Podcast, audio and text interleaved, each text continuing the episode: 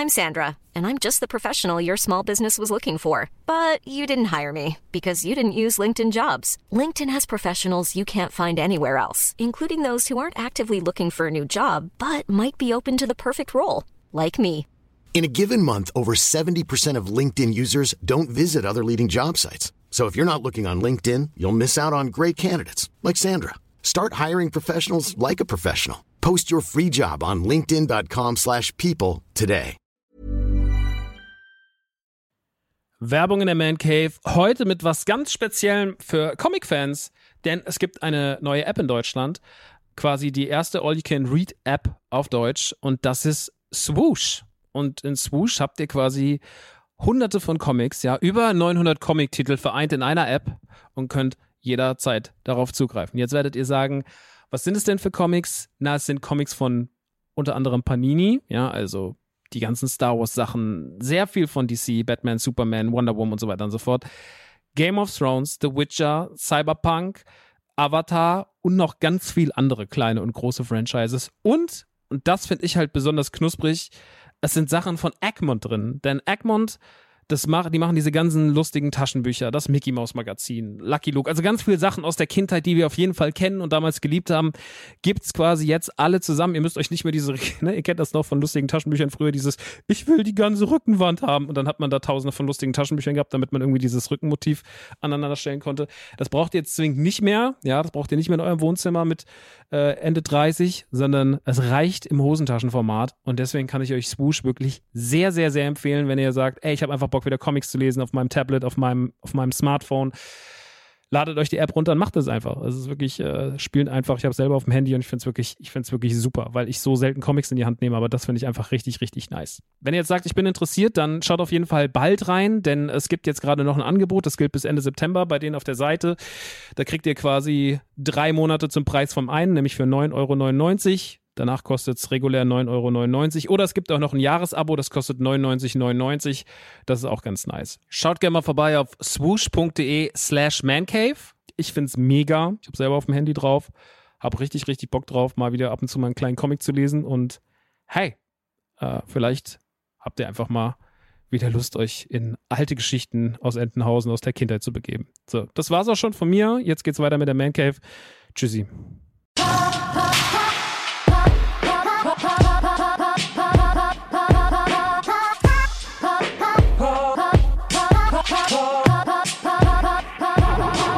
Leute, was geht ab? Wir haben viel zu lange nicht mehr dieses Intro gehört. Mancave 75, heute mit Better Call Saul, Nope, Only Murders in the Building Season 2 und natürlich The Last of Us Part 1. Voila!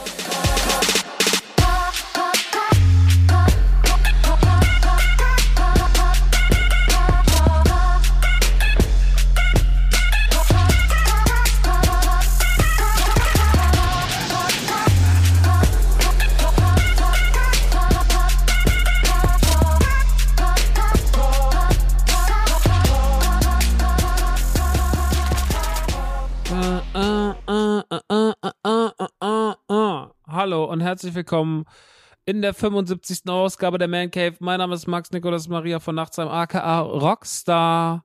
Und heute hören wir uns endlich wieder, beziehungsweise ihr hört mich, ich höre euch nicht.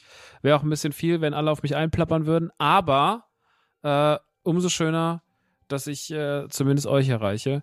Ähm, ihr habt meine kurze Unterbrechung gehört. Ich habe nicht damit gerechnet, dass es diese Sommerpause gibt. Ich finde es auch ziemlich anstrengend zu sagen, man macht eine Sommerpause, aber es waren wirklich irgendwie äh, zu aller Unnütz Unnützigkeit, die die letzten Wochen so über mich hereingebrochen ist, äh, war alles wieder ein bisschen stressig, ein bisschen doll, ein bisschen viel.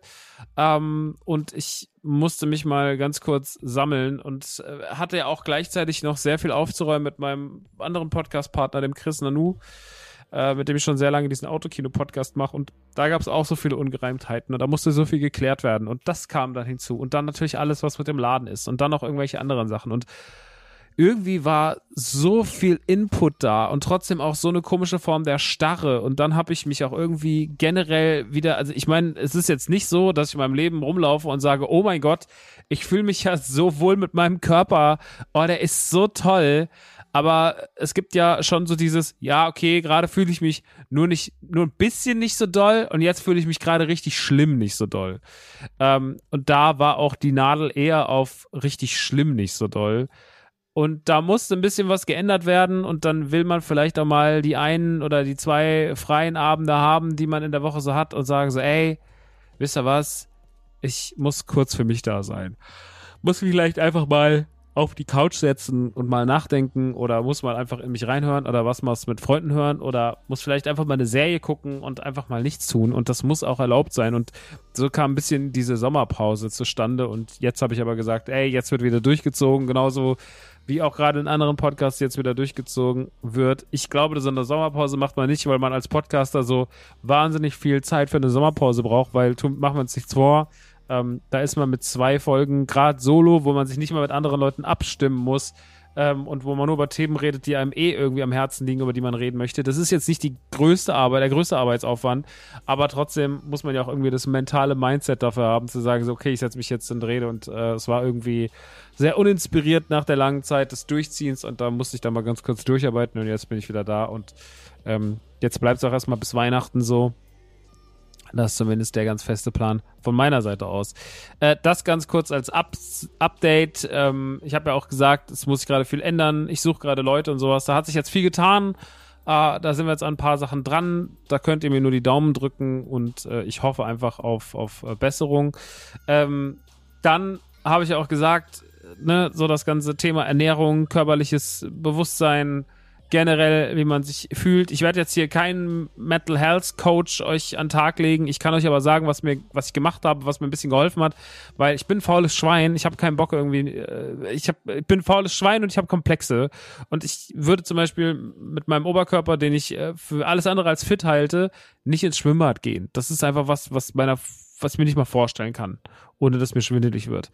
Äh, ich würde das sehr gerne tun. Ein Freund von mir lernt das jetzt auch gerade, der geht jetzt auch mehr ins Schwimmbad und hat da viel, viel, viel, viel, viel äh, gemacht, um da irgendwie seine eigenen Ängste und seine Komplexe zu überwinden. Ich bin kann den Schritt aber noch nicht gehen. Ich, ich habe die Badehose mir gekauft, ich habe mir eine Taucherbrille gekauft, ähm, aber ich äh, bin noch nicht ready, den Schritt zu gehen. Ich hoffe, ich kann ihn bald gehen und dann äh, werde ich euch sicherlich davon berichten. Jetzt aber gerade bin ich noch so, ich muss mich darauf einstellen. Ähm, es ist auch gerade meiner Zeit noch nicht gegönnt, dass ich jetzt großartig joggen gehe. Aber ich habe dann erstmal gedacht, okay, pass auf, zwei Dinge kannst du tun. Du kannst dich trotzdem mehr bewegen und du kannst deinen Tag besser strukturieren, auch was deine Ernährung angeht. Weil eines meiner größten Probleme ist, dass ich teilweise außerhalb meiner Arbeitszeiten oder auch innerhalb meiner Arbeitszeiten nicht das Gefühl hatte, dass ich äh, besonders gut auf meine Ernährung achte. Das habe ich überhaupt nicht getan. Und es ist natürlich wahnsinnig anstrengend. Also es ist wahnsinnig anstrengend und es ist sehr, sehr, sehr, sehr schlecht, wenn man irgendwie denkt, die einzigen Optionen, die ich habe, ist etwas zu bestellen oder zu McDonalds durch den McDrive zu fahren. Und irgendwann war mein Mindset so. Mein Mindset war irgendwann so, naja, du kannst nichts anderes essen, wenn du unterwegs bist, außer McDonalds. Es gibt nichts. Und mein Trainer hat mir irgendwann gesagt, sag mal, bist du eigentlich bescheuert? Was ist denn los mit dir? Ist das gerade das Einzige, was du denkst, dass du nichts anderes essen kannst? Ich bin so, so kreativ, wie ich im Alltag bin. Oder wie ich gerade irgendwie bei Sachen, die, ich, die mir Spaß machen, sein kann. So unkreativ bin ich bei dem Thema Ernährung. Das ist ganz, ganz, ganz, ganz krass. Ich bin ganz schlecht darin. Und das hat natürlich auch noch zusätzlich meinen Kopf gefickt. Und auch einfach mein körperliches Bewusstsein. Ich habe mich äh, fett gefühlt. Ich fühle mich auch immer noch so nicht gut, ne? Fühle mich immer noch für mich immer noch lange äh, weit davon entfernt, richtig fit zu sein. Aber man kann ja was dagegen steuern. Und das Schöne ist ja, wenn man erstmal gegensteuert, dass das ja ein bisschen das Bewusstsein verändert.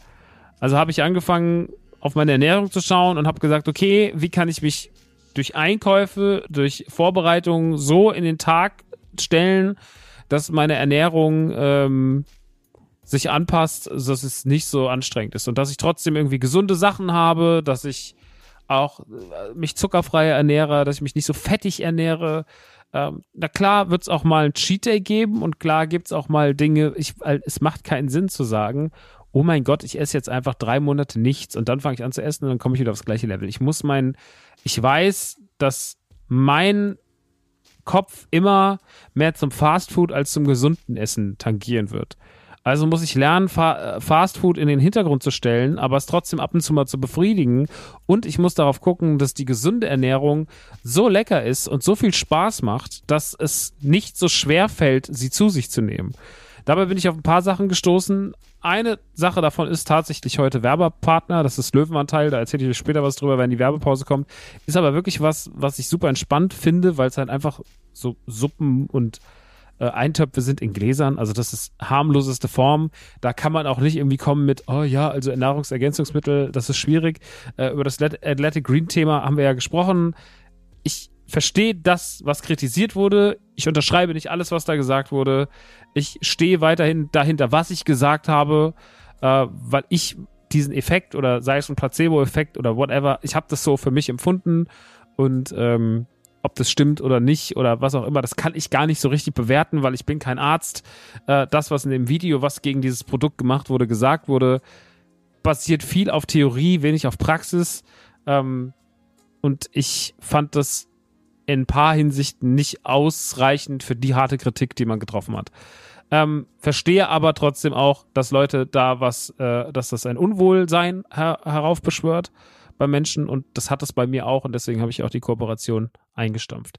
Äh, bei Löwenanteil will ich aber heute sagen, bevor es später dazu kommt, in eigener Sache und da kann ich euch sagen, falls ihr euch denkt, ach ja, das sagt jetzt auch, damit der Werbepartner zufrieden ist und bla, das hört hier keiner. Die hören sich den Werbeblock an, den schickt man den vorher und den Rest hören die sich wahrscheinlich gar nicht an.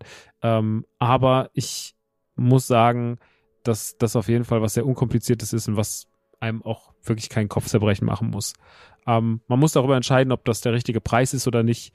Aber tatsächlich dieses kalorienbewusste äh, Kontrollieren und auch, dass es abends zum Beispiel dann Kohlenhydrate frei ist oder sowas. Wenn man da seinen Weg findet und seine Alternativen, äh, wie man sich den Tag essensmäßig gestalten kann, ist es eine gute Sache. Und Deswegen guckt es euch an. Es gibt natürlich auch andere Produkte in die Richtung, aber das ist halt jetzt eins von den Produkten, wo ich sagen kann, die kann ich euch zumindest äh, uneingeschränkt empfehlen und die machen mir gerade sehr viel Spaß.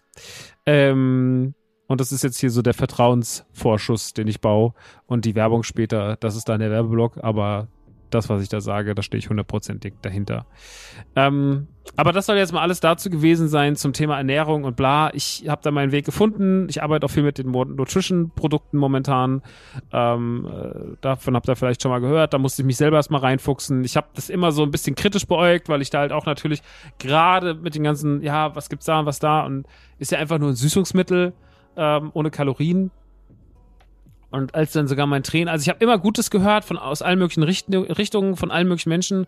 Und als dann aber mein Trainer zu mir sagte, ey, du musst das mal probieren. Das ist das absolut Beste, bin ich sofort zum Edeka gefahren und habe gedacht, okay, jetzt ist der Tag. Hab mir einfach äh, 0,1%igen Joghurt gekauft, das Zeug und hab's rein und mein Gott, das ist so lecker. Also das ist so lecker und es macht halt einfach so einen langweiligen Scheiß wie Magerquark oder wie Skier oder wie äh, wie heißt, äh, ja, Joghurt und so weiter und so fort, macht es einfach besser. Man kann es auch beim Backen benutzen und sowas. Ey, das ist komplett keine bezahlte Werbung, ne? Gar nicht. Aber ich bin einfach total krasser Fan davon. Und das hilft mir halt wahnsinnig, ne? Weil ich mich einfach damit zuckerfrei ernähre und meinen süßen Zahn trotzdem befriedige und einfach mich im Bruchteil der Kalorien bewege, die ich vorher zu mir genommen habe. Und das ist halt geil. Könnt ihr euch angucken, aber vielleicht auch irgendwann mal dazu mal mehr.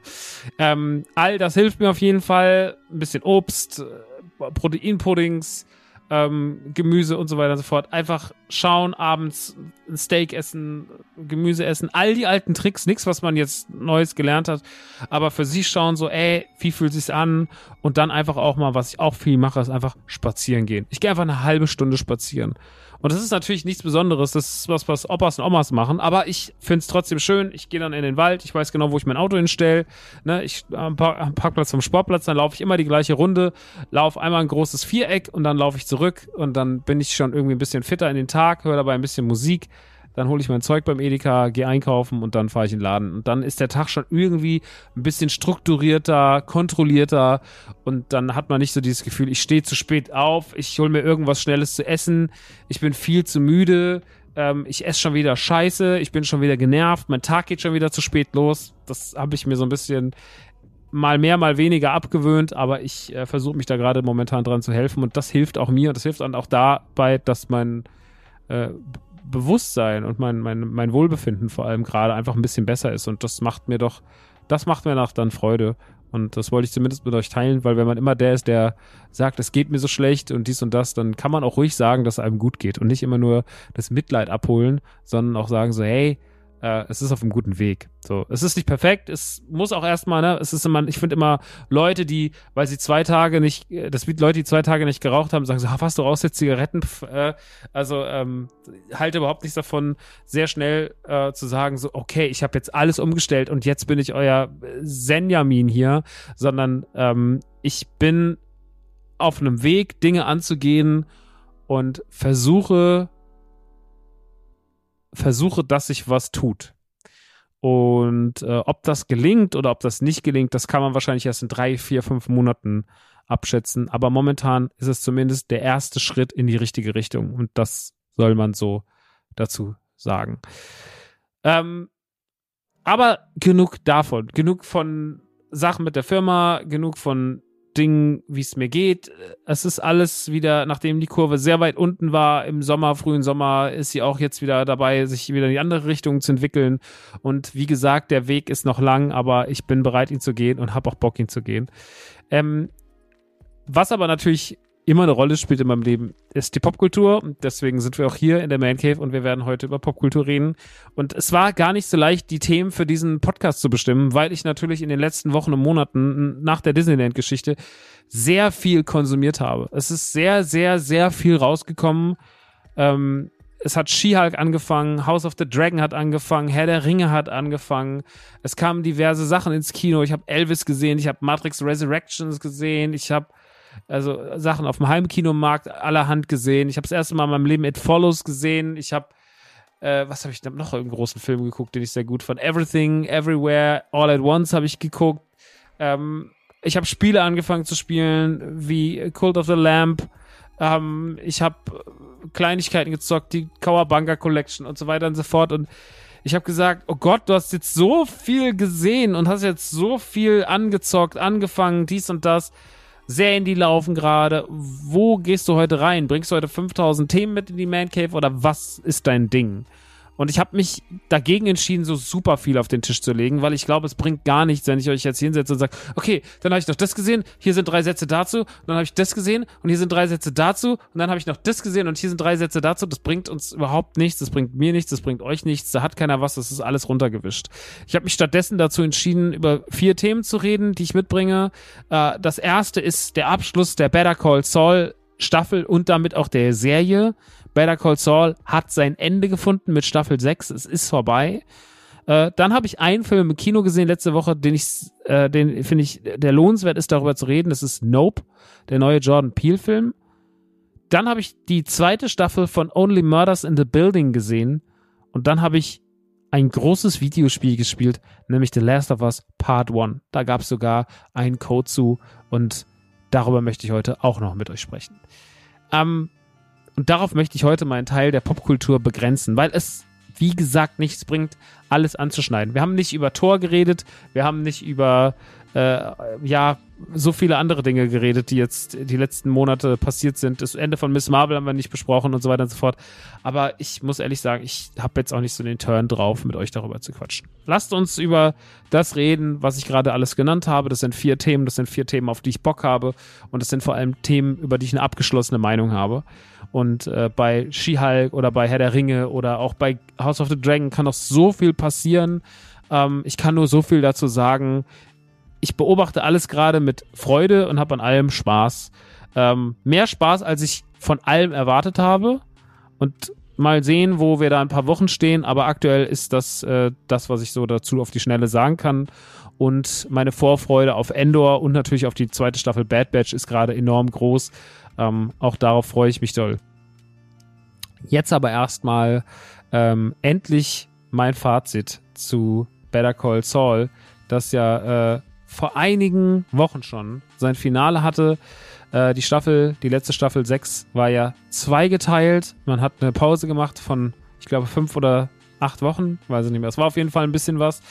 Und ähm, in der Zeit, als dann diese Pause war, gab es ja auch guten Ersatz, denn es kam Obi-Wan Kenobi und The Boys und äh, dann ging es auch nach dieser kurzen Sommerpause weiter mit dem zweiten Teil. Und der zweite Teil hat erstmal da aufgehört, wo der erste Teil geendet hat. Er hat die Geschichte des äh, Lalo Salamanca weitererzählt, die große Suche von Lalo Salamanca äh, nach Gustavo Fring, den Mann, den er zur Strecke bringen will. Ähm, diese Geschichte wurde zu Ende erzählt. Wie möchte ich an dieser Stelle gar nicht spoilern. Und dann ist man sehr schnell zu dem Punkt gekommen, an dem Saul Goodman innerhalb der Breaking Bad Staffeln stand. Nämlich der des skrupellosen Schwätzeranwalts, ähm, nicht mehr Jimmy McGill, sondern reiner Saul Goodman, der nicht, von dem man nicht weiß, als die Staffel von Better Call Saul losging, wie er da hingekommen ist und wo vor allem Kim Wexler ist. Und diese komplette, dieser zweite Teil äh, der Staffel beantwortet eine der größten Fragen, die wir je hatten, was die bei Better Call Saul im Raum standen. Und die Frage ist, was wurde verdammt nochmal aus Kim Wexler? Und es ist sehr schwierig, wenn man da jetzt so ein bisschen sich dran langhangelt, ohne groß zu spoilern. Ähm, kann man sagen, und das ist vielleicht ein kleiner Spoiler, die Geschichte zwischen Kim Wexler und Saul Goodman war nicht abgeschlossen während der Geschehnisse von Breaking Bad. Und das wird aber jetzt erzählt. Wir haben ja in den vorigen äh, Better Call Saul Staffeln am Anfang immer die Schwarz-Weiß-Szenen gehabt, die augenscheinlich nach Better Call Saul gespielt haben. Da, wo sich Jimmy McGill äh, zur Ruhe gesetzt hat, in der Anonymität, äh, hat einfach in einem Cinnabon gearbeitet ähm, und hat, äh, hat Zimthörnchen verkauft. Und äh, da wird er dann eines Tages mehr oder weniger äh, in, seiner, in seiner Fassade entdeckt und ähm, da geht's dann quasi weiter. Also wir haben den Sprung zu Saul Goodman, dann kommt ein ganz großer Sprung, alles was mit Better Call Saul passiert und dann haben wir die Geschehnisse, die danach jetzt endlich zu Ende erzählt werden und wo man jetzt im Endeffekt alles dahin bringt, wo man sagt, okay, ihr wollt wissen, was aus Saul Goodman bzw. Jimmy McGill wurde, wir sagen es euch. Und dann kriegen wir die Geschichte, die in Schwarz-Weiß begonnen hat, in den vorherigen Weit äh, Folgen, Staffeln auch endlich zu Ende erzählt. Ebenfalls in der Farbe Schwarz-Weiß, ähm, woraus man einen sehr schönen Effekt macht, weil es gibt eine Szene, wo man Szenen aus der Vergangenheit sieht, ähm, die sich nur in der Brille von, von Jimmy McGill äh, spiegeln und die sind dann in Farbe und der Rest ist aber schwarz-weiß. Also man benutzt bewusst diese Tonalität, um zu sagen, hey, ähm, das ist die neue triste Farbe und hier sehen wir nochmal einen Blick zurück in die bunte, quere Welt des Saul Goodman. Ähm, und ja, es ist, wie gesagt, ich will gar nichts vorwegnehmen, weil ich das Finale viel zu gut und viel zu spektakulär finde und ich versuche eher so ein bisschen auf, die, auf den Ton und den, das einzugehen, was ich ja schon immer gesagt habe, ich habe immer gesagt, Better Call Saul ist die Serie, die das Potenzial hat, in sich geschlossen und perfekt zu sein. Und als Better Call Saul rum war, haben sich ja die Kritiken überschlagen und man hat ja gesagt, wir haben den offiziellen Nachfolger der Sopranos gefunden. Wir haben eine Serie, die sich jetzt, die Sopranos müssen den Thron freigeben, sie müssen sich das Podest jetzt teilen. Und ähm, ich würde dem weitestgehend zustimmen. Ich finde es natürlich sehr, sehr, sehr groß und sehr, sehr bemessen zu sagen, es ist auf einem Level mit den Sopranos. Die Sopranos haben zu einer Zeit, wo Serien anders funktioniert haben, ein, ein absolutes Feuerwerk abgeliefert und haben Serien auf einen anderen Standard gehievt, haben uns dahin gebracht, wo Serien heute zum Teil stattfinden. Das ist allerdings eine, eine Kunst, die man Breaking Bad ja auch nachsagen muss. Breaking Bad hat ja auch zu einem Zeitpunkt, als Serien so waren wie Lost und wie Dexter und wie, keine Ahnung, Chuck oder sowas, was zu der Prison Break, so Dinge, die damals gerade so liefen. Wir hatten damals, die hatten ja nichts äh, vor, vor, vor 12, 13, 14 Jahren, als Serien gerade groß wurden. Da kam Breaking Bad und hat halt den ganzen Serienmarkt komplett umgekrempelt und hat Serien, die heute auf Netflix und Co. gemacht werden, quasi dahin gebracht, äh, wo sie, wo sie jetzt sind. So, also Breaking Bad war ein Wegebner. Ähm, und Better Call Saul nimmt halt dieses Potenzial, das Breaking Bad hatte, das ganze Können, das Breaking Bad hatte, und wandelt es in seiner eigenen Formel um und nimmt das Gelernte, was Breaking Bad schon wo Breaking Bad vielleicht sogar einen Moment gebraucht hat für, um das zu begreifen und formt es in eigentlich die perfekte Serie. Und was man wirklich sagen kann, und das war das, was ich direkt nach dem Finale der ersten Folge gesagt habe, es war so dieses, wow, da hat ja wirklich jemand von Anfang bis Ende zu Ende gedacht. Also das ist ja heutzutage äh, dank Game of Thrones und Lost und auch anderen Dingen, die so die letzten Jahre im Film und Fernsehen zu sehen waren. Selbst Star, also Star Wars ist ja ein prominentes Beispiel. Ne? So, wie, so positiv oder was heißt positiv, aber so gut ich stellenweise zu den Sequels stehe, umso schlechter finde ich ja, dass es nicht zu Ende gedacht war. Ja, also das Schlimmste an den Sequels ist ja einfach, dass man sich keine Gedanken gemacht hat, wo man mit den ganzen tollen Figuren, die man geschrieben hat, eigentlich hin will und dass man einfach eine Trilogie hingerotzt hat, die nicht in sich zu Ende gedacht war äh, in vielen Teilen und deswegen leider an Qualität verliert. Und das Problem haben ja Serien auch. Also J.J. Abrams, der auch hier mitverantwortlich ist, hat ja bei Lost bewiesen, wie er gewisse Dinge nicht beendet hat und in seinem Kopf abgeschlossen hat. Und ähm, viele Serien kriegen das nicht richtig hin. Game of Thrones hat eine ganze, eine ganze eine Welle des Hasses in der Popkultur ausgelöst, weil sie einfach sehr, sehr viel in der letzten Staffel in den Sand gesetzt haben und sehr, sehr viel vergeigt haben, was sie groß vorher aufgezogen haben und haben sich selber großartige Staffeln ein kleines Stückchen sch schlechter dastehen lassen am Ende des Tages. Ähm, das ist sehr, sehr, sehr, sehr schade, weil man damit auch so ein bisschen so eine Legacy beschmutzt. Und ähm, sowas bei Better Call Saul, eine Serie, die eigentlich von Staffel zu Staffel zu Staffel zu Staffel besser wurde. Also Better Call Saul hatte ja bis zum Schluss immer eine Kurve, die nach oben ging. Und die stand am Anfang schon sehr weit oben. Also Better Call Saul fängt an und ist wahnsinnig gut und es endet und es ist noch viel besser. Und das ist ja was, ein Kunstwerk, das keinem gelingt oder wenigen gelingt. Und da muss ich sagen, allein dafür rechne ich das Better Call Saul schon wahnsinnig hoch an. Ähm, und Better Call Saul ist trotzdem dabei mutig, weil es in Zeiten, und das war es ja auch immer, in Zeiten, wo so viel schnell und doll erzählt wird, Better Call Saul sich hinstellt und sagt, ich nehme jetzt mal Zeit. Und so ist es auch am Ende. Die letzten Folgen sind nicht laut, die sind nicht groß, die sind nicht böse und, und schlimm und voller Schießereien und, und großer Actionsequenzen. Also da war Breaking Bad am Ende wesentlich lauter und doller und ne, wenn er da nochmal einreitet am Schluss mit diesem Kofferraumgewehr und die ganze Szene, also die Ozymandias-Folge äh, und sowas, da ist so viel dabei, was so krass ist und das haben wir hier gar nicht. Wir haben eine ganz ruhige Erzählung, die sich an einer Stelle ein bisschen zuspitzt, aber ansonsten eigentlich sehr ruhig zum Ende kommt und sehr ruhig zum und sehr traurig zum Finale kommt. Ähm, und uns dann eigentlich an, das, an den Schluss stellt und wir wissen so, okay, wir wissen, wie alles ausgegangen ist, wir wissen, was aus ihm wurde. Es hat, von einem Happy End kann man bei weitem nicht sprechen, aber es hat irgendwie eine, schön, eine schöne Note zum Schluss, ähm, die einen trotzdem auch ein bisschen verletzt zurücklässt und trotzdem auch mitleidend zurücklässt. Und damit schließt äh, Better Call Saul seine eigene Legacy perfekt ab.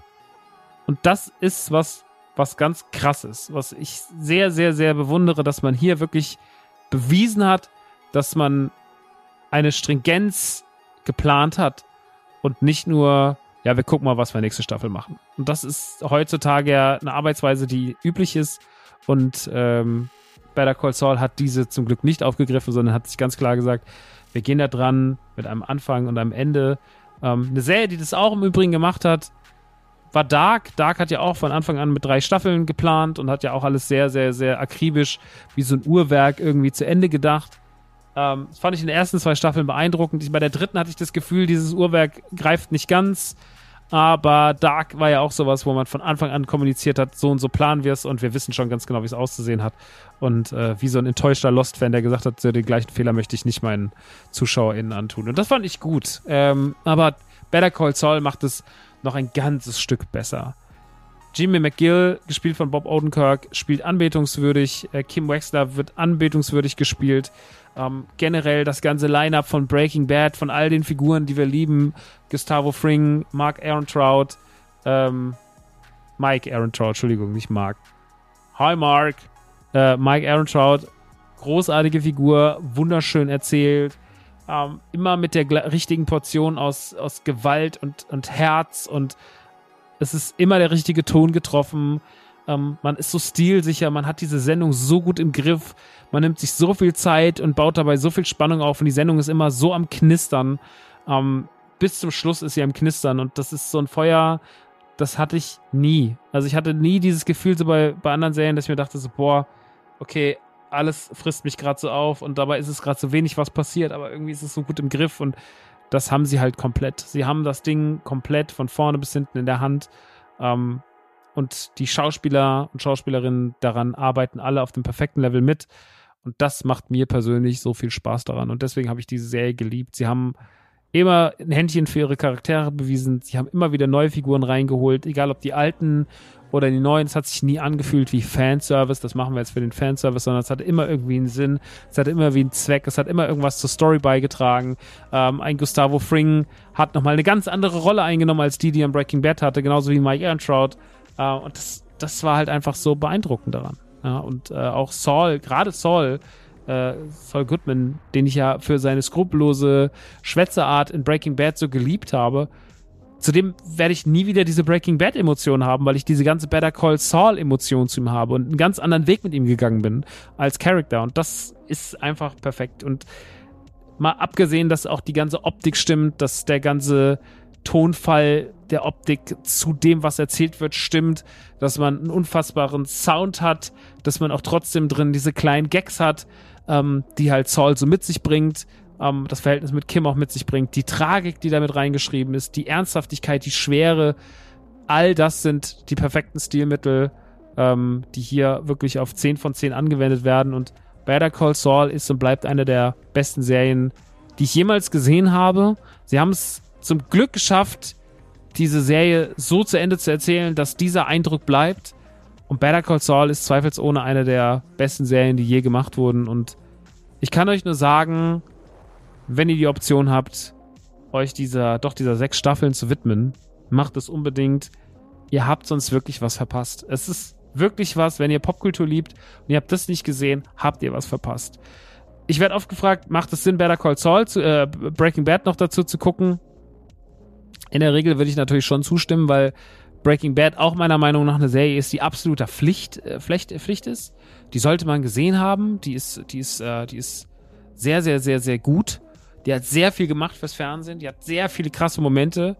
Die hat sehr viel krasse Folgen. Die hat sehr viel krasse Charaktere.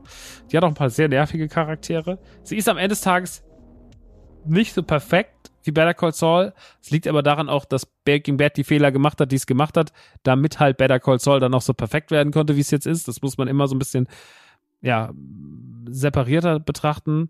Und ähm, ja, ich ähm, kann euch nur sagen, wenn ihr Breaking Bad nie gesehen habt, dann müsst ihr das auf jeden Fall nachholen, weil es ist wirklich eine, eine wunderbare, eine wunderbare Serie, aber ihr könnt auch Better Call Saul erstmal so alleine für euch genießen. Gut.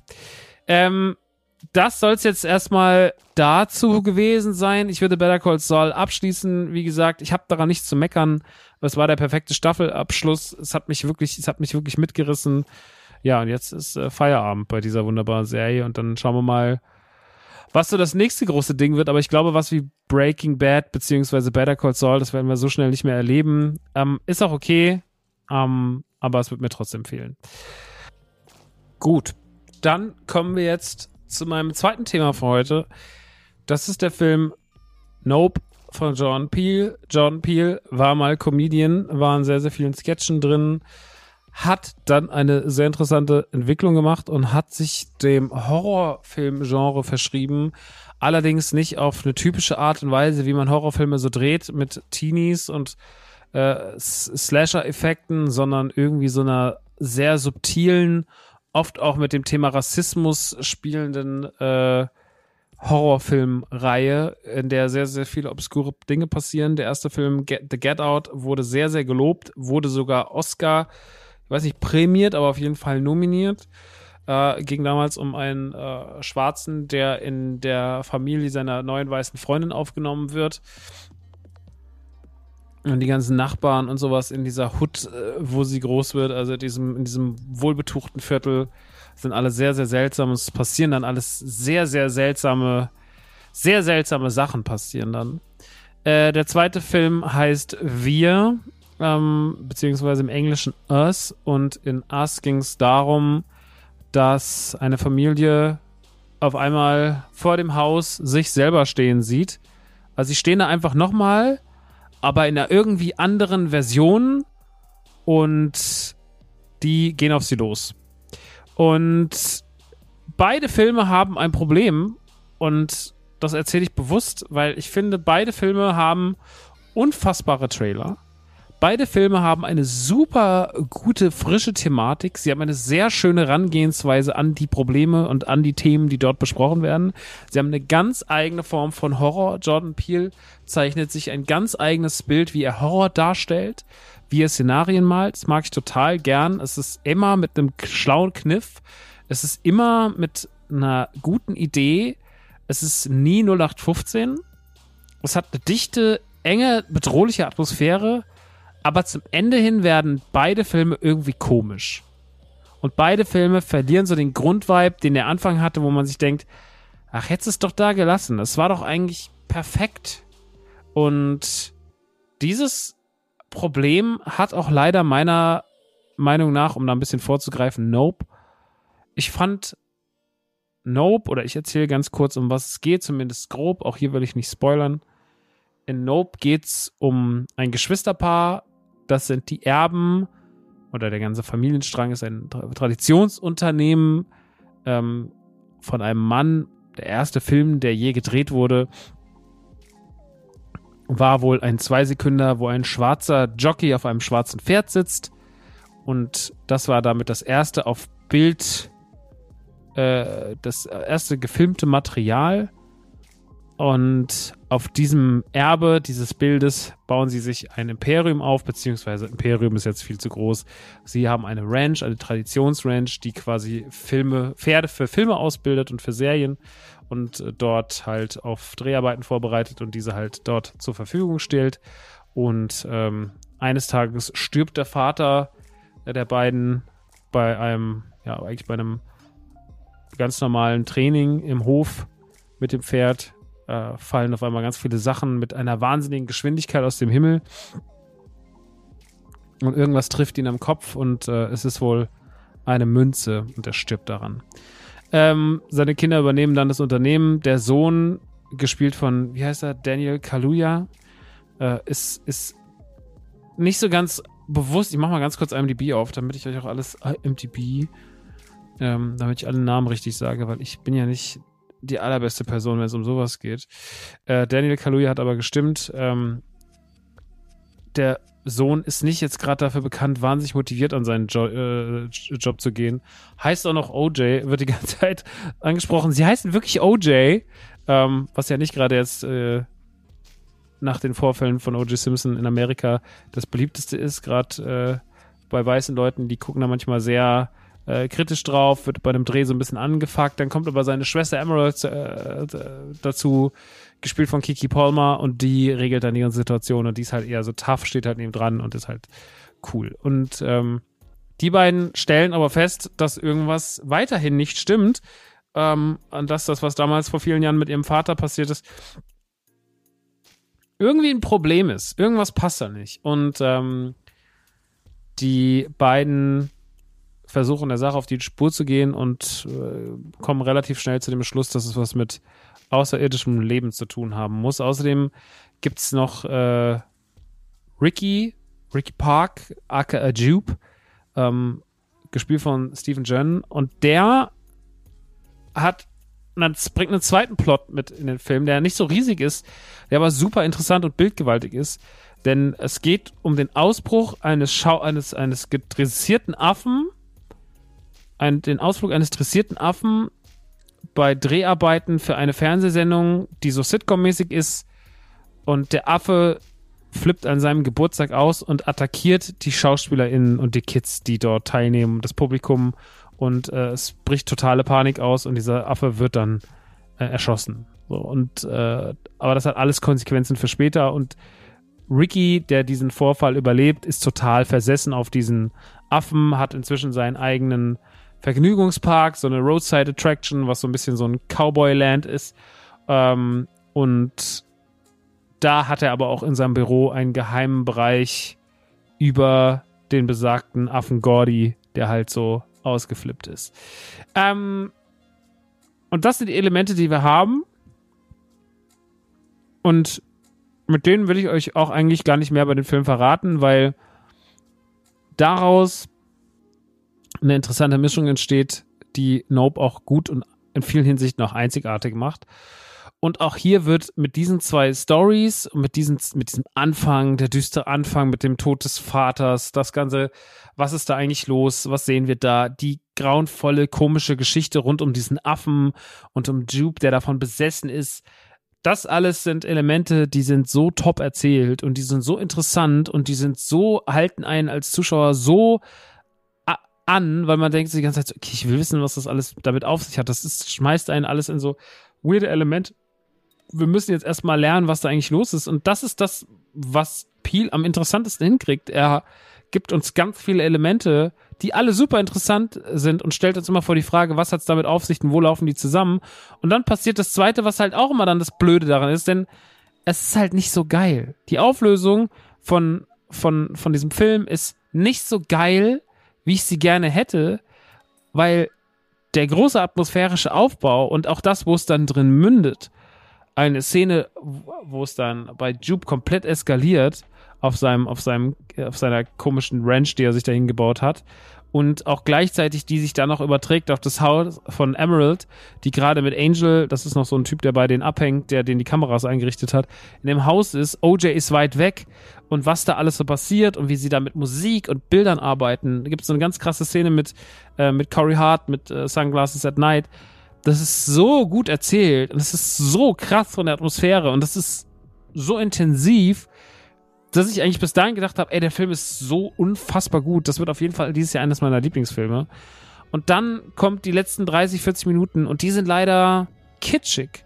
Und die sind leider, die zeigen zu viel von der Bedrohung. Ein guter Horrorfilm lebt davon, dass man die Bedrohung nicht so zeigt oder dass die Bedrohung irgendwie sowas Seltsames ist, so wie It Follows oder so. Aber, ähm, oder bei Hereditary. Aber ich finde, hier wird zu viel davon gezeigt. Und das macht den Film irgendwie ein bisschen lächerlich zum Ende und nimmt ihm eigentlich den eigenen Drive. Und am Ende mach, passiert auch so Zeug, was sich so schon fast als Komödie werten würde.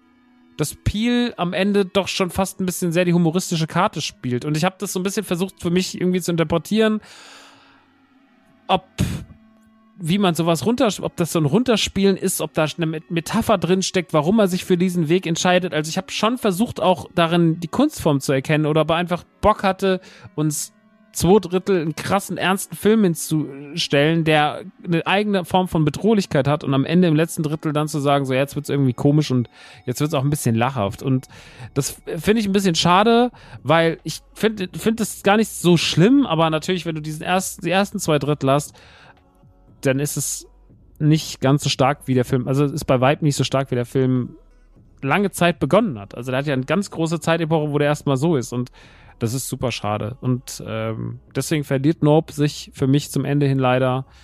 Ähm, Finde ihn trotzdem, er hat sehr lange nachgeheilt, er hat sehr lange nachgewirkt, er hat unfassbare Bilder, er hat unfassbare Ideen, er greift viel auf, er hat natürlich auch wieder einen sehr kritischen Unterton. Der kritische Unterton geht dieses Mal weniger in eine, äh, also er sträubt sich dieses Mal nicht so oder wehrt sich nicht oder spricht sich nicht gegen Rassismus aus, sondern es ist eher dieses Mal das Halten von Tieren, das Dressieren von Tieren und was das zur Konsequenz hat. Ähm, das finde ich auch top und das finde ich auch gut. Und das hat, gibt dem Film auch einen sehr schönen Anstrich. Aber zum Ende hin, wenn man dann weiß, um was es geht und wie sie damit umgehen, das löst für mich den Film leider nicht ideal und äh, nimmt ihm leider die Atmosphäre und die Spannung, die er so schön aufbaut. Ähm, und das kann ich euch zu Nope sagen. Ich würde ihn euch trotzdem sehr empfehlen. Er hat genug Elemente, die es sich sehr lohnt zu sehen. Und äh, ob ihr dafür ins Kino geht oder ob ihr dafür bald den euch auf iTunes leiht, das müsst ihr entscheiden. Aber äh, ist auf jeden Fall ein nicer Film. Ähm, das soll es zu Nope gewesen sein. Und jetzt endet dieser Song und damit gehen wir ganz kurz in die Pause. Und jetzt kommt Werbung für Löwenanteil. Hört mal rein. So, zurück aus der Werbung. Ich hoffe, es war vielleicht ein bisschen interessant. Wenn nicht, kann ich euch nicht helfen, aber äh, vielleicht guckt ihr trotzdem mal rein. Ähm, gut, dann sind wir im zweiten Teil der Man Cave und ich habe es ja vorhin schon gesagt, im zweiten Teil besprechen wir Only Murders in the Building Season 2 und The Last of Us Part 1 und ich mache mir jetzt mal ganz kurz Wiki auf, beziehungsweise IMDb zu Only Murders in the Building. 2, damit auch hier nichts falsch gemacht wird, weil da inzwischen so viele Leute mitspielen, dass man gerne mal jemanden übersieht bei der ganzen Menge an SchauspielerInnen, die da am Start ist. Äh, so, Only Murders in the Building 1 war eine Krimiserie, die ich letztes Jahr um die Weihnachtszeit geguckt habe und die ich sehr genossen habe, weil dort etwas passiert. Äh, sie machen eine Kombination, die ich irgendwie ein bisschen wild finde, aber auch irgendwie schön. Sie holen zwei Urgesteine, die auch schon viel zusammen gearbeitet haben, nämlich Steve Martin und Martin Short, äh, zusammen äh, in eine Serie. Ist ja gespannt, was man schon so des Öfteren gesehen hat. Aber Selena Gomez ist quasi die dritte im Bunde und die ist natürlich sehr konträr, weil ganz andere Generation, ganz anderer Jahrgang und trotzdem schaffen sie es aus diesen drei, äh, die einen sehr unterschiedlichen Background haben, ein sehr schönes Krimi-Duo zu Trio zu bilden. Die Duo nicht. Äh, die drei haben einen Podcast und sie gehen einem Fall nach, einem Mordfall in der ersten Staffel im eigenen Haus. Sie wohnen alle im Akonia. Das ist so ein großes äh, Apartmenthaus in äh, New York, in dem ganz viele Parteien wohnen. Und es hat so diesen New York-Flair und es hat so diesen Krimi-Flair und man hat so zwei alten Hasen des Comedy-Genres und man hat die frische, wunderschöne Selena Gomez dabei und es ist alles super spannend und super schön gemacht und die erste Staffel hatte einen ganz tollen Vibe und dementsprechend, als es hieß, oh ja, Only Murders in the Building 2 kommt, war ich richtig Feuer und Flamme damit und habe mich echt gefreut. Und jetzt ist Staffel 2 rum seit einigen Tagen. Ich habe mir es komplett angeguckt und ich bin leider ein bisschen underwhelmed. Ähm, ich kann euch auch versuchen zu erklären, warum.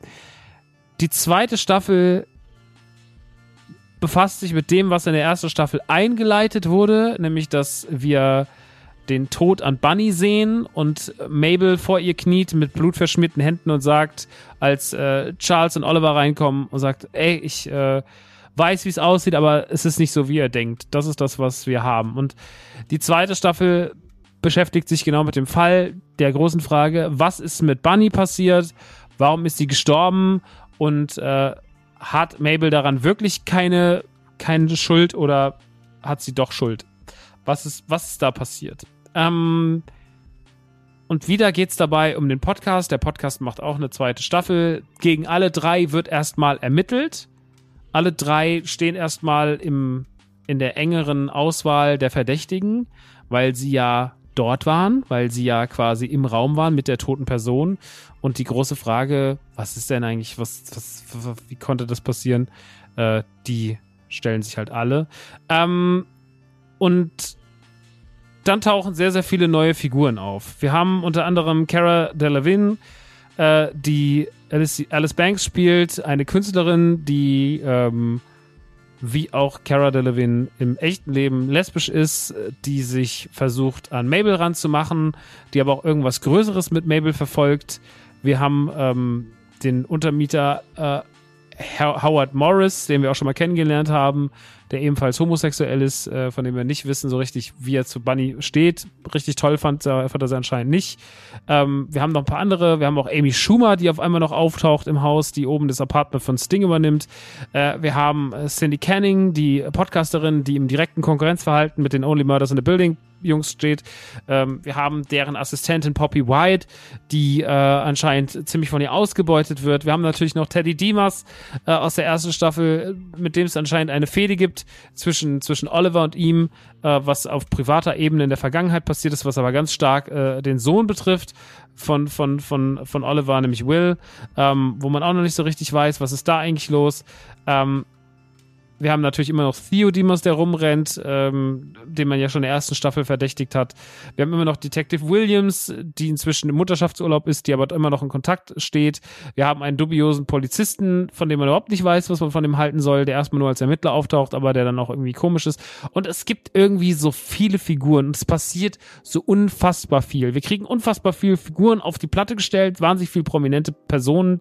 Ne? Also die Protagonisten sind ja alle schon sehr prominent, aber da hast du auch noch Tina Fey irgendwie rumrennen und wie gesagt Amy Schumer und äh, Cara Delevingne und was, was weiß ich, also viele, viele bekannte Gesichter, die man erstmal irgendwie alle unter einen Hut bringen muss. Wir haben auch immer noch Figuren aus der vergangenen Staffel und da ist schon mal das erste große Problem, dass die zweite Staffel Only Murders in the Building super verwirrend erzählt ist. Also sie hat zwar diese Wohlfühlatmosphäre und das äh, Trio von Steve, Selina und Martin, beziehungsweise Charles, Mabel und Oliver, macht das auch alles sehr, sehr, sehr, sehr gut, aber es ist halt trotzdem so, dass so viele Plots aufgemacht wurden, dass man es gar nicht so richtig zu Ende erzählen kann. Also auch, dass zum Beispiel ähm, Charles wieder seine alte Brazo-Serie äh, dreht, ist zum Beispiel ein Element, wo man dachte, vielleicht wird es mal irgendwann wichtig und es wurde nicht so richtig wichtig. Amy Schumer denkt man am Anfang so, oh Gott, was macht die denn jetzt in der Staffel? Sting hatte ja noch bis zum gewissen Punkt einen Nutzen, dann hat man ihn halt raus, aber das hat man auch irgendwie alles zu Ende erzählt. Und Amy Schumer taucht dann aber irgendwann einfach gar nicht mehr auf. Und da merkt man sehr schnell das Problem, auch die Rolle von, von äh, hier von, von Alice, äh, der Künstlerin, äh, gespielt von Cara Delevingne, man merkt so, naja, es ist nicht so richtig zu Ende gedacht. Also ich habe das Gefühl, man hat sich zu viel vorgenommen und hat es nicht geschafft, das alles äh, unter einen Hut zu bringen. Und das Problem ist aber, wenn man das Gefühl hat als Zuschauer, und das ist das große Problem, was ich mit Only Murders in der Building Staffel 2 hatte, wenn ich als Zuschauer die ganze Zeit das Gefühl habe, da ist so viel offen, bin ich gar nicht in dem Moment, wenn das, wenn das große Finale kommt und wenn die Auflösung kommt, gar nicht dafür so richtig empfänglich. Also ich weiß, das ist zwar das Finale gerade, aber ich habe noch so viel Fragen in meinem Kopf. Es ist so ein bisschen der Lost-Effekt. So, ja, hier ist das Ende, aber man ist so, ja, aber ich habe doch noch so vieles, was ich wissen wollte. Und da macht die zweite Staffel zu viel auf, was sie nicht richtig ordentlich zu Ende erzählt. Das ist das große Problem von Only Murders in the Building Season 2. Es wird nichts richtig schön zu Ende erzählt. Also natürlich werden Dinge beendet und man weiß auch am Ende, wer der Mörder ist, aber ähm, das große Problem ist trotzdem, dass viel nebenher passiert ist, wo man sich fragt, hä, warum? Und dass das dann auch einfach nicht schön erzählt wird. Und dass da auch ein paar Sachen drin, wo man sagt, ja, okay, es, es ist natürlich eine überspitzte Serie, sie soll auch ein bisschen lustig sein, sie soll auch ein bisschen meme-mäßig sein, sie soll comedy-mäßig sein, alles cool, verstehe ich komplett. Bin ich, bin ich fein mit. Äh, sonst wird man ja auch nicht Martin Short und Steve Martin da reinhocken. Aber es ist mir dann manchmal ein bisschen zu quatschig. Und manchmal ist es mir auch ein bisschen zu weit hergeholt, was da irgendwie passiert. Ja, wir haben jetzt hier super viele Geheimgänge in der Wand. Äh, da war mal dieser Architekt. Und ich finde, die erste Staffel hat solche Dinge schöner und feiner erzählt. In der zweiten Staffel finden sie nicht ganz den Tonus. Viele haben gesagt, die zweite Staffel sei genauso gut wie die erste. Dem muss ich widersprechen. Ich finde die erste Staffel die deutlich stärkere Staffel. Ähm, die zweite Staffel ist trotzdem absurderweise eine Wohlfühlstaffel, weil halt das Trio aus den dreien so gut funktioniert und weil man auch die Musik mag. Und dann gibt es so eine Blackout-Folge. Also in den Folgen selber gibt es immer wieder ganz schöne Ideen. Äh, es war in der ersten Staffel auch so, dass sie die Folge hatten, wo dann man gar nichts hört, wo alles aus der, aus der, aus der Sicht von Theo ist und so. Das, das hat man schon toll gemacht. Äh, da will ich auch gar nicht widersprechen. Aber ich finde, so in der Gesamtheit hätte man viel mehr rund und schön erzählen können. Und deswegen, ich glaube, wenn ihr die erste mochtet, könnt ihr die zweite auch so nebenbei gucken und die macht irgendwie, irgendwie unterhält die nebenbei. Aber ich finde, die hat schon eine Fallhöhe. Die fängt nicht hundertprozentig so gut an und die steht am Ende noch ein ganzes Stückchen weiter unten. Und das muss ich sagen, finde ich leider schade, weil ich sehr großer Fan bin. Und ich muss auch sagen, ich habe jetzt schon ein bisschen Sorge um das, was in Staffel 3 passiert, weil so wie man den angeblichen Mord oder Tod, der für Staffel 3 herhalten muss als Motiv, um dann dort den Podcast weiterzumachen, das hat man schon sehr holprig inszeniert. Und die ganze, der ganze Schluss, die ganzen letzten fünf Minuten sind ganz schön komisch und überhaupt nicht cool. Und man guckt so drauf und ist so, ich verstehe es nicht. Und ich verstehe auch nicht mehr den Vibe. Weil entweder will man es halt eher so funny halten oder man will es so ein bisschen klassisch Krimi halten oder man will es so ein bisschen noir-mäßig halten, aber ich finde so, alles so komisch zu mischen, macht keinen Sinn. Das ist keine Kombi, die, oder zumindest sind dann da die falschen Köche am Werk, weil wahrscheinlich gibt es auch äh, inszenierende Hände, die daraus was Tolles machen würden, aber das passiert hier nicht. Ich finde, das wirkt wie ein wirrer Brei, bei dem man sich nicht so richtig entscheiden kann, wie man das jetzt alles so findet und äh, mit dem man am Ende gar nicht so viel anfangen kann, dass man alles nicht so gut greifen kann. Und da hätte ich mir wahrscheinlich mehr von der zweiten Staffel von Only Murders in the Building erwartet. Trotzdem ist es immer noch eine süße Krimiserie. Wie gesagt, wir haben Martin Short und Steve Martin, die immer noch hervorragende, äh, witzige Comedians sind, äh, die immer noch an Charme nichts einbüßen müssen. Das ist toll. Äh, Selena Gomez, ganz harter Crush von meiner Seite aus. Äh, die finde ich inzwischen einfach nur hilarious, wenn man überlegt, wo die herkommt. So mit ihrem ganzen Disney-Club-Kram und äh, oder mit diesen ganzen komischen iCarly oder wie die ganzen Sachen hießen, diese, diese ganze Justin Bieber-Story und so. Und da sich dann so hinzuentwickeln zu so einer Person, wie sie jetzt ist, finde ich super. Also das gefällt mir alles, das gefällt mir alles sehr, sehr, sehr, sehr gut. Und ähm, Selena Gomez, vor der habe ich irgendwie die letzten Jahre einen wahnsinnigen Respekt bekommen und ähm, die macht das echt schön. Wie gesagt, guckt mal rein, wenn ihr die erste Staffel gesehen habt, könnt ihr euch auf jeden Fall auch locker die zweite anschauen. Ich persönlich finde, dass der Qualitätsunterschied aber deutlich spürbar ist und das leider ins Negative. Nun gut, ähm, und damit möchte ich das Thema Only Murders in the Building Season 2 auch abschließen und würde dann tatsächlich zum Finalthema kommen. Und das Finalthema ist ein Thema, das äh, hat hier in der Man Cave schon mal für ziemlich viel Aufruhr gesorgt und auch für viele Menschen, die dann so ein bisschen ein Problem mit der Meinung hatten.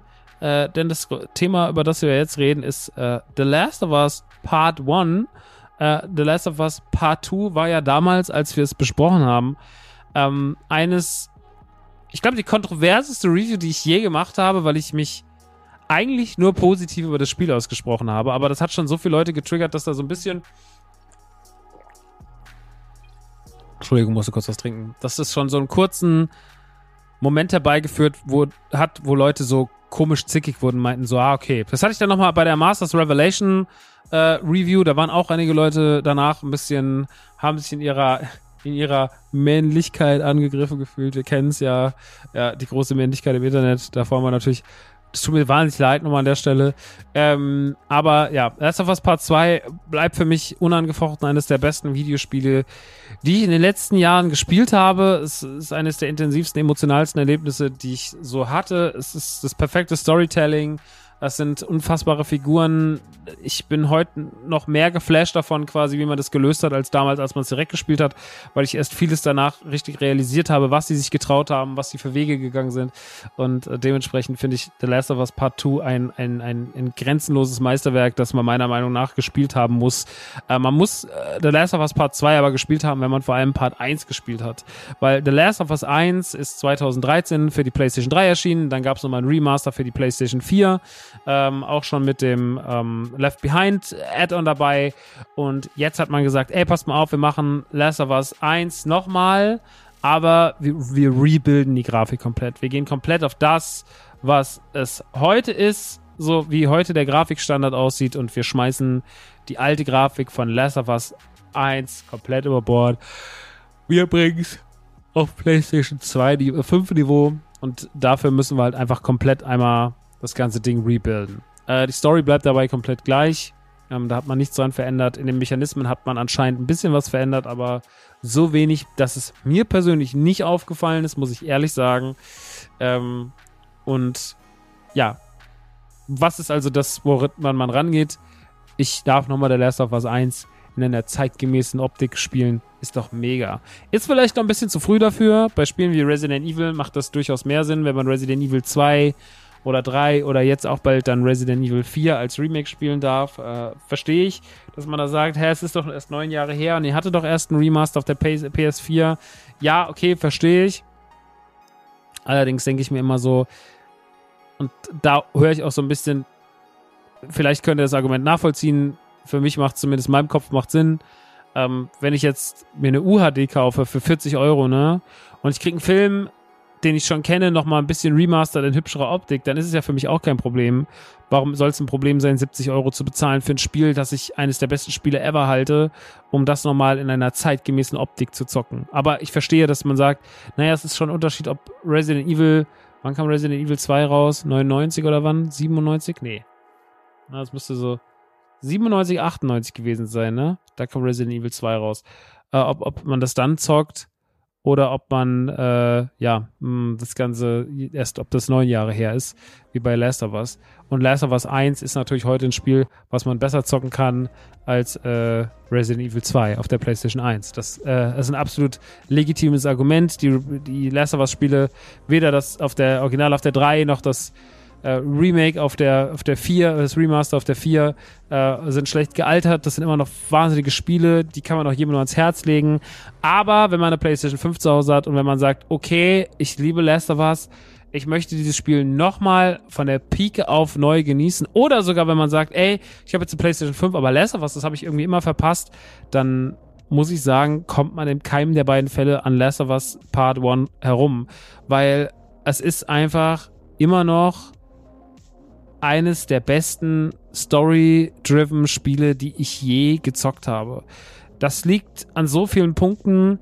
Ich finde, The Last of Us hat die große Stärke schon immer gehabt, dass es natürlich eine sehr klare, tolle Geschichte erzählt, die einem ganz pur und ganz ernsthaft die Probleme dieser äh, Zombie-Apokalypsen-Thematik an einen Rand führt. Das hat ja auch Serien wie The Walking Dead oder sowas gerade am Anfang viel versucht, so dieses in einer Zombie-Apokalypse ist auch nicht alles für die Menschen nur schlecht und nicht alle rennen nur die ganze Zeit rum und haben Angst und rennen von Raum zu Raum zu Raum, sondern es gibt ja auch die ruhigen und die schönen Momente dazwischen und den Alltag in dieser Zombie-Apokalypse und The Last of Us fängt das so unfassbar gut ein.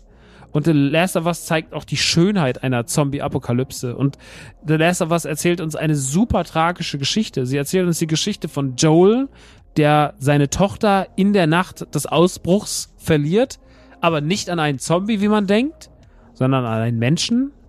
Auf sehr tragische Art und Weise. Wir haben einen Zeitsprung und Joel springt in die Bresche für Tess, ähm, eine Freundin von sich, die sagt, du musst mir weiterhelfen, ich habe ein Problem, ich habe ja ein Mädchen, das muss zu den Fireflies, sie ist super wichtig, frag nicht warum, aber sie muss dahin. Ich bin krank, ich bin verletzt, ich kann nicht mehr. Und er verspricht ihr, dass sie, er sie dorthin bringt.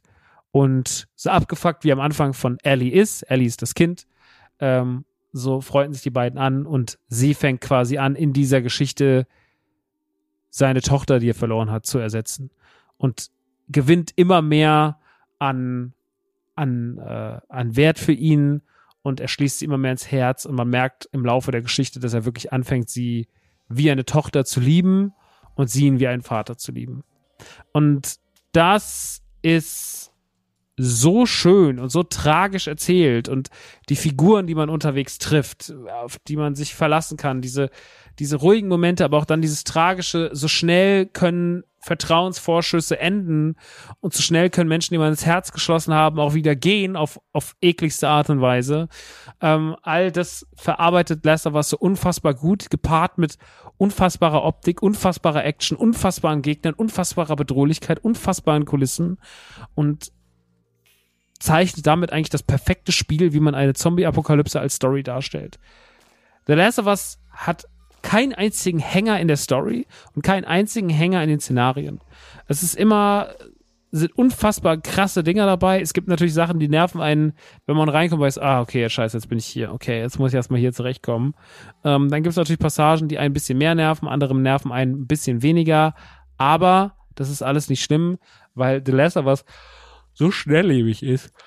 Entschuldigung. So viel passiert, dass man eigentlich die ganze Zeit in den nächsten Moment wandert und zu der ganzen Story, die erzählt wird und zu der ganzen Schönheit und der Dramatik und dieses, diese Ruhe und die ganzen Szenen zum Beispiel, alle Szenen mit Tieren sind so krass, wenn die Affen kommen oder wenn man das erste Mal die Giraffen sieht oder sowas. Das ist alles von so einer wunderschönen Traurigkeit durchzogen. Ähm, aber wir haben nicht nur diese offensichtliche Storyline, die zum Ende hin immer dramatischer wird, wo man sich auch selber ähm, vor der moralischen Frage als Spieler sieht, finde ich das jetzt eigentlich gut, was mein Haupt, meine Hauptfigur macht oder nicht. Gerade das Ende, gerade alles, was mit Joel und den Fireflies zu tun hat, ist eine super krasse Story, weil sie nicht das macht, was Hauptfiguren machen sollten, sondern sie macht was ganz anderes. Sie ist ein riesengroßes Problem wir wissen nicht, ob das gut ausgeht, was da gerade, also ob das das Richtige war. Und wir wissen, dass es eigentlich das komplett Falsche war, aber wir nehmen es trotzdem hin, weil wir trotzdem auch die andere Seite irgendwie verstehen können. Und es wirft uns von moralischen Konflikt als Zuschauer, Querstrich, SpielerInnen. Aber das ist so das Großartige. Und zusätzlich haben wir noch zu all dem, dass The Last of Us in all seinen Räumen, in all seinen Zetteln, die man findet, eigentlich das macht, was Resident Evil irgendwann mal angefangen hat. Nämlich, wir kommen in den Raum rein, da liegt ein Brief, wir lesen den Brief, wir lesen was von dem Typen, der sagt, er vermisst seine Familie, er wurde irgendwie gebissen, es geht ihm nicht gut. Der im zweiten Teil seiner, seines Tagebuchs erzählt, dass er langsam irgendwie, dass ihm Haut, dass ihm Fleischstücke aus der Haut fallen. Im dritten schreibt er einfach nur noch irgendwie wenige Worte rein, ihm geht's nicht gut, bla, Bluttropfen sind da und in der vierten Seite steht dann nur noch Fleisch. Und dann erzählt uns eigentlich, erzählen uns ein paar Seiten eine ganze Geschichte über einen ganzen Raum oder über eine ganze Person, das dann sogar noch im Spiel verbildlich wird. Und das ist ja was, was ganz krass war an Resident Evil. Also Resident Evil hat diese Technik angewendet und sowas kannte man schon vorher, aber Resident Evil hat es halt so echt einem so vor Augen geführt, so okay, das geht jetzt auch. Wir haben jetzt die Möglichkeit, Stories zu lesen, die so intensiv sind und die, die Atmosphäre, die hier herrscht, die düster und böse ist, noch zu untermauern und noch mehr zu festigen und noch weiter auszubauen. Und The Last of Us hat sich das halt auf die Kappe geschrieben. Jeder Raum in Last of Us sieht anders aus. Jeder Raum erzählt eine Geschichte. In jedem Raum finden wir ein Briefchen, das uns was erzählt über die Person, die hier gelebt hat. Irgendwelche Hinweise, irgendwelche Kleinigkeiten. The Last of Us macht sich so eine Arbeit, uns als Spieler die ganze Zeit die Welt von Last of Us so lebendig zu erzählen, dass wir aus dem Staunen gar nicht mehr rauskommen. Wir sitzen da vorne die ganze Zeit so, okay, krass, was ist hier eigentlich los? Wieso ist das alles so viel? Wo kommt dieser ganze Input her? Und das macht dieses Spiel so unfassbar gut und hebt es auch über andere Spiele total ab, weil ich sowas nicht kenne. Ich habe sowas nicht gesehen in meinem Leben. Ich habe also seltenst, dass ich ein Spiel, das so viel Abwechslung in der Gestaltung einer Umwelt war. Dass ich so viele Räume gesehen habe, die nicht gleich aussehen. Wir kennen das aus Videospielen. Wir gehen in ein Haus rein und dieser Raum, Haus, Raum wurde 50 Mal kopiert, dann hat man die Wände umgefärbt, hat woanders eine andere Vase hingestellt und hat nach dem Bauchkastenprinzip hundertmal den gleichen Raum in der Welt platziert. Aber das habe ich bei Last of Us nicht. Bei Last of Us sehe ich einen Raum und das ist das einzige, dieser Raum hat gelebt, dieser Raum erzählt eine Geschichte. Hier finde ich Details, versteckte Räumlichkeiten mit Türen, die man mit Messer aufbrechen muss, äh, verraten mir Geschichten über Figuren und über, über tragische Schicksale, die ich nicht sehen muss als Spieler, sondern die mir einfach nur optional noch dazugegeben werden. Und das ist unfassbar gut. So, und dabei erzählt of Us eine zeitlose, klassische Zombie-Geschichte, aber trotzdem mit so einem modernen Anstrich, der auf Ewigkeit bestehen bleiben kann und der trotzdem auch noch ganz viel Menschlichkeit und menschliches Versagen auch mit reinbringt. Und deswegen plus die Action, über die man natürlich auch reden muss, weil ich mag das Kampfsystem sehr gern. Ich, ich mag die Bedrohlichkeit, die von den Situationen ausgeht. Ich mag auch teilweise die Verzweiflung, die von Situationen ausgeht. es gibt Situationen in Last of Us, die ich auch immer hasse. Ich habe es jetzt schon mehrmals in meinem Leben durchgespielt und ich muss trotzdem sagen, ich hasse das, ich hasse gewisse Szenen, ja, ähm, und das ist ganz geil, dass ich die hasse, weil ich auch schon natürlich mit der nötigen, mit der nötigen, mit dem nötigen Respekt und dem Willen, das schnell zu schaffen dran gehe, damit ich die Szene nicht zehnmal spielen muss. Ähm, und all das macht The Last of Us super lebendig, super eigensinnig äh, und schmeißt als, uns als SpielerInnen wirklich in eine Welt hinein, die unfassbar ist und äh, seinesgleichen sucht und eigentlich nur ein Spiel bekommen hat, was diese Fußstapfen treten konnte und das war Last of Us Part 2. Und äh, deswegen Part 2 muss man gespielt haben, aber man muss auch Part 1 gespielt haben, weil es einfach Storytelling revolutioniert hat und auch Naughty Dog sich damit ein ganz eigenes Denkmal gebaut hat. Ja, die Uncharted-Spiele sind toll und die Uncharted-Spiele sind tolle Actionspiele, aber die Uncharted-Spiele haben mich storymäßig nie so gekriegt, wie das, was Last of Us mit mir gemacht hat. Die waren immer ein bisschen zu verwirrend, die waren immer ein bisschen zu Fantasy-S, aber Last of Us ist trotz seiner Fantasy-Thematik mit Klickern und Zombies und Viren so realistisch und so nah an mir dran, äh, als Spieler, dass ich mich total, total in diese Welt gezogen fühle und überhaupt nicht das Gefühl habe, ein Videospiel zu spielen. The Last of Us ist mit eines der atmosphärischen Dinge und dass man das jetzt quasi mit neuer Grafik untermauert und das Ganze noch greifbarer, noch schöner für uns macht auf eine, auf eine, auf eine seltsame Art und Weise, das ist, das ist ein Kunststück. Das ist ein absolutes Kunststück und das muss man ehren, das sollte geehrt werden und deswegen kann ich euch nur sagen, The Last of Us Part 1 ist für jeden der das Spiel liebt und nochmal erleben will und für jeden, der es noch nie erlebt hat, die absolute Pflicht und der Preis von 70 Euro ist für dieses Meisterwerk absolut gerechtfertigt. Ich verstehe, wenn man sagt, es hätte auch 20 Euro billiger sein können. Da kann ich auch noch bis zu einem gewissen Grad mitgehen. Ich sage aber, mich persönlich als jemand, der dieses Spiel liebt und der es jetzt nochmal spielen durfte, gut, ich habe jetzt einen Code bekommen, ich habe es auch jetzt schon weit vor, äh, als alle auf der Gamescom abhingen, habe ich da schon dran gesessen. Ähm, ja, ich ich kann nur sagen, ich find's sehr, sehr, sehr, sehr toll, Es hat mir sehr viel Spaß gemacht. Scheiß auf den Preis. Für eines der besten Videospiele aller Zeiten kann man auch noch in 10 Jahren 70 Euro bezahlen. Und den Respekt habe ich vor der Spielekultur. Ich habe sehr viel Müllspiele in meinem Leben gespielt, sehr viel lieblosen Rotz, Sachen, für die ich 20, 30 Euro bezahlt habe, die ich eine halbe Stunde ausgemacht habe, wo ich gesagt habe, ich kann das nicht zocken, das ist einfach nur grauenvoll. Ich hasse dieses Spiel, ich hasse, was es mit mir macht. Und das habe ich hier gar nicht. Ich habe ja ein Spiel, was absolut großartig ist, was ich absolut mag. Und äh, ja, deswegen kann ich nur sagen, es bleibt ein zeitloser Klassiker, der jetzt nochmal schön aufpoliert wurde und in ein unfassbares Grafikgewand geworfen wurde, was dem ganzen Spiel und seiner Atmosphäre noch würdiger ist. The Last of Us Part 1 ist wie sein Ur seine Ursprungsfassung perfekt, perfekt im Jahre 2020 jetzt und muss gespielt werden. Ich habe nichts anderes außer, wenn ihr Story-driven Spiele mögt, muss Last of Us gespielt werden. Und erzählt auch nicht, es ist zu gruselig oder es ist sonst was. Es ist nicht so gruselig und es ist nicht so schlimm und es ist nicht so viel Horror. Hat natürlich seine Momente, die nerven, aber es ist nicht so schlimm wie, keine Ahnung, Silent Hill oder Outlast oder sowas. Also auf dem Level sind wir noch lange nicht. Deswegen beruhigt euch und äh, guckt euch unbedingt an. Das ist wirklich wunderschön. Nun gut. Mehr will ich gar nicht zu Last of Us äh, Part 1 sagen. Ähm, ich bin am Ende angekommen. Ich finde, wir haben eine gute Länge. Ich finde, wir haben jetzt vier Themen schön besprochen. Ich konnte euch einen kleinen Eindruck geben, wie es mir momentan so geht. Ich freue mich, dass jetzt die Man Cave wieder da ist. Ich freue mich, dass wir jetzt wieder quatschen können. In der nächsten Ausgabe geht's um die D23. Das ist die Disney Expo. Äh, die ist jetzt äh, in den Tagen. Äh, wenn ihr diesen Podcast hier hört, frühestens ist Mittwoch, morgen, am Donnerstag, fliege ich in die USA nach Anaheim und werde dann dort drei Tage auf der D23 Expo abhängen und danach geht es nochmal zwei Tage ins Disneyland Anaheim, wo ich noch nie war. Da freue ich mich unfassbar drauf und bin schon ganz, ganz aufgeregt und äh, kann euch gar nicht sagen, wie sehr und wie scholl und wie schön ähm, das für mich wird, sofern ich gesund bleibe und äh, wir alle gesund bleiben. Ähm, da bin ich sehr, sehr, sehr, sehr, sehr, sehr, sehr gespannt drauf. Und darüber werden wir in der nächsten Ausgabe reden. Außerdem noch eine Sache, wenn ihr mal wieder Lust habt, äh, mich live zu sehen, beziehungsweise die, meinen Podcast, die gelben Leute, die Sendung mit den gelben Leuten äh, live zu sehen. Äh, Lukas und ich machen einen Simpsons-Podcast. Äh, dieser kommt mit einer vierten Staffel zurück. Diese soll im Oktober released werden und die erste Folge werden wir am 25. September gemeinsam im Krone-Kino in Rottgau aufnehmen. Ich freue mich da unfassbar drauf ähm, weil ich äh, lange nicht mehr vor Publikum gepodcastet habe, weil ich lange nicht mehr äh, was vor Leuten gemacht habe in dem Sinne und vor allem auch, weil ich noch nie was mit Lukas zusammen gemacht habe für unseren Poddy. Deswegen freue ich mich und würde mich freuen, wenn ihr auch joinen kommt.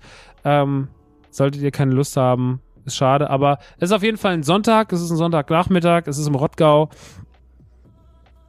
Ihr wisst, Rottgau ist neben Frankfurt und Frankfurt ist ja bekanntermaßen das Herz von Europa. Äh, also zum Herz kann ja jeder mal fahren äh, über die kleine A3. A steht für Arterie und ähm, kommt da mal vorbei. Ich würde mich sehr, sehr, sehr, sehr freuen. Tickets gibt's bei nerdyturdygang.de, wie immer, nur dort. Und äh, ja, ich halte euch auf jeden Fall auf dem Laufenden. Ansonsten habe ich gar nichts mehr. Ähm, äh, ich werde nach dem Outro, läuft auch nochmal ganz kurz äh, der Trailer oder beziehungsweise ein, ein, kurzer Werbehinweis von Lukas und mir nochmal zu dem Event. Könnt ihr euch nochmal anhören. Und äh, genau, das hören wir jetzt zu Ende an. Ich freue mich sehr. Ich bin ein bisschen aufgeregt, denn es geht wieder in die USA. Da war ich lange nicht mehr. Und jetzt, äh, wo dieser Song hier endet, äh, er endet sehr langsam werde ich mich auch verabschieden. Wir hören uns in der 76. Ausgabe der Man Cave. Vielen Dank, dass ihr zugehört habt und äh, checkt mal Löwenanteil aus. Die Sachen sind echt nice. Okay, bis dann und ciao.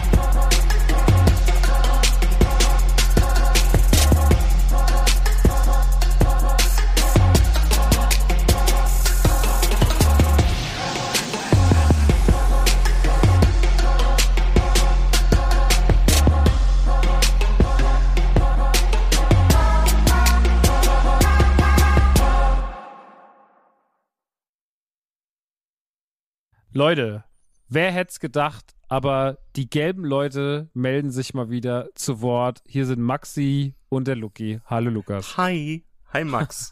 Wir sind wieder da. Wir sind wieder da. Eigentlich sind wir noch nicht richtig da. Eigentlich kündigen wir nur an, dass wir bald wieder da sind. Denn äh, wir beiden machen eine vierte Staffel. Das ist richtig und ich freue mich sehr drauf, ähm, weil Sendung mit den gelben Leuten einfach ein Herzensprojekt ist und weil wir ja auch ganz besonders schön starten werden.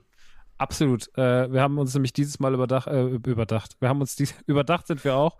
Äh, ja. Wir haben uns dieses Mal überlegt, wir werden die vierte Staffel nicht einfach irgendwie irgendwo abhalten, sondern wir werden sie gemeinsam mit euch, also ihr könnt euch aussuchen, ob ihr dabei seid oder nicht, äh, live vor Ort. Ähm, werden wir das aufzeichnen, denn wir gehen am 25. September, das ist ein Sonntag nachmittags, genau. Um 16 Uhr startet es, um halb vier werden wir die Türen öffnen im Krone-Kino. Hm, äh, Im schönen Rottgau im schönen Rottgau in der gleichen Straße, wie auch mein Store ist. Das wird ja jetzt öfter mal genutzt für diverse Events. Und äh, dort möchten wir quasi die Premiere der vierten Staffel mit euch gemeinsam feiern. Wir werden gemeinsam die erste Folge schauen, die wir zu dem Zeitpunkt noch nicht festgelegt haben, müssen wir offen sagen, aber das ist auch nicht schlimm. Wir werden bis dahin passiert das wahrscheinlich. Bis, bis dahin wird es wahrscheinlich passieren. Oder wir stimmen kurz ab. Was wäre denn deine? der, der, der, fette Huber! Den haben wir schon geguckt. It's your Scratchy Park! Ja, haben wir auch schon geguckt. Im Zweifel nehmen wir einen Randomizer und gehen einfach über Disney Plus rein. Ja. Wir werden eine Folge Simpsons miteinander sehen und wir werden dann sehr lange drüber sprechen. Wir werden sehr, sehr lange drüber sprechen. Wir werden die Folge, wie gesagt, mit euch schauen und dann werden wir lange äh, damit äh, für, für, euch darüber quatschen. Und äh, da freue ich mich sehr drauf, weil wir das äh, auch noch nie zusammen live gemacht haben. Und deswegen ist es mir eine Ehre, Hobby die Ehre, sage ich mal, dass der Lukas und ich zusammen ähm, die Premiere im Kino machen. Die Karten dafür gibt es quasi ab, na, wenn ihr das hier hört, noch nicht, aber ab Mittwoch, ab 20 Uhr auf Nerdy Turdy Gang, diesen Mittwoch. Das ist der ja. siebte, glaube ich. Genau. Siebte, ist der siebte. Ab dem siebten um 20 Uhr gibt es die Tickets, kosten 25 Euro pro Person und äh, es wird wieder muckelig. Wir haben jetzt schon mehrmals diese Kino-Events gemacht. Einmal Back to the Future Triple und einmal haben wir äh, Ghostbusters geguckt und äh, mhm. das war immer sehr, sehr, sehr, sehr schön. Lukas war leider noch nicht dabei, aber jetzt wirst du auch mal die Atmosphäre äh, dieses nee. kleinen, wunderschönen Kinos aufsaugen dürfen. Und durch Store Opening kenne ich aber ja schon das Kino und bin ja wirklich gigantisch Fan davon, weil mit der Bar im Kinosaal und so, das wird wirklich sehr, sehr schön. Ja, das wird wirklich wunderschön und da freue ich mich sehr drauf und äh, ja, bevor es aber losgeht, äh, gehe ich nochmal in die USA. Denn so ich was man, was man halt so macht. Denn ich fliege am Donnerstag äh, auf die D23 und da werde ich auch ein bisschen Material mitbringen, denn ich äh, gehe zum Panel von Matt Groening, Lukas. Also ich weiß es noch nicht lange, aber ich weiß, es ist bei uns beiden noch nicht gesagt, dass das passieren wird. bei mir ist es auf jeden Fall noch nicht gesagt. Ich war so, nee. okay, da ist auch noch die äh, Synchronstimme von Lisa, weiß gar nicht, wie Ach, sie heißt, nice. Hidi und noch jemand und äh, die werden neue Simpsons-Sachen vorstellen. Ich, wahrscheinlich werden sie einfach sagen, es kommt Staffel 12.000 und äh, vielleicht gibt es auch irgendwie eine zusätzliche Info über einen Kurzfilm oder sowas, aber ich bin auf jeden Fall gespannt. Aber allein Matt Groening zu sehen, einen der Mitkreateure meiner Jugend und meiner ganzen Humorrichtung, äh, ja. das ist schon auf jeden Fall ziemlich krass. Einfach mal dieselbe Luft atmen wie Matt Groening. ja, quasi. Und dann haben alle Corona. Ähm, blöd. blöd. Naja. Live-Event findet trotzdem statt. Ich, ich bring dann, ich habe echt Matt Gröning, äh, echtes Matt Gröning Corona dann. Du bist dann in so einem äh, Plastikball im ja. Zweifel. Worst Case kommst du im Plastikball. Max, wir müssen Max noch die Treppe hochrollen. Max kommt gleich. naja. Ähm, ey, ich freue mich mega, Luki. Ich mich auch. Ich, also sowohl auf die Staffel als auch auf das Live-Event. Ich glaube, das wird alles sehr schön und ich freue mich, dass wir zurück sind, ja. kommen werden kommen werden. Ich freue mich auch drauf und äh, wie gesagt, wir würden uns sehr, sehr freuen, wenn ihr auch joint. Es wird eh das große NTG Geburtstagswochenende. Der Geburtstag von NTG war zwar jetzt schon Ende August, aber wir haben es nicht geschafft, ihn zu feiern. Deswegen ähm, an dem Wochenende wird auch noch ein bisschen was im Store sein und so. Also es ist Teil des Geburtstag-Events und äh, da würden wir uns dann freuen, wenn ihr vielleicht schon freitags oder samstags kommt und Sonntag gehen wir dann zusammen ins Kino. Nun gut, mehr möchte ich an der Stelle gar nicht sagen, weil ähm, es soll ja nur ein kleiner Teaser sein. Und ähm, Luki. Ja. Das wird schön. Das wird sehr schön. Wir sehen und hören uns dann hoffentlich genau. am 25. Am 25. im Rottgau. Und trotzdem, auch wenn es nur ein kurzer Teaser ist, möchte ich ganz gerne, deine Abschlussworte sagst. ähm, es ist so lange her. Haben Sie keine Albträume, schlafen Sie gut. Dankeschön. Tschüss. Gerne. Ciao.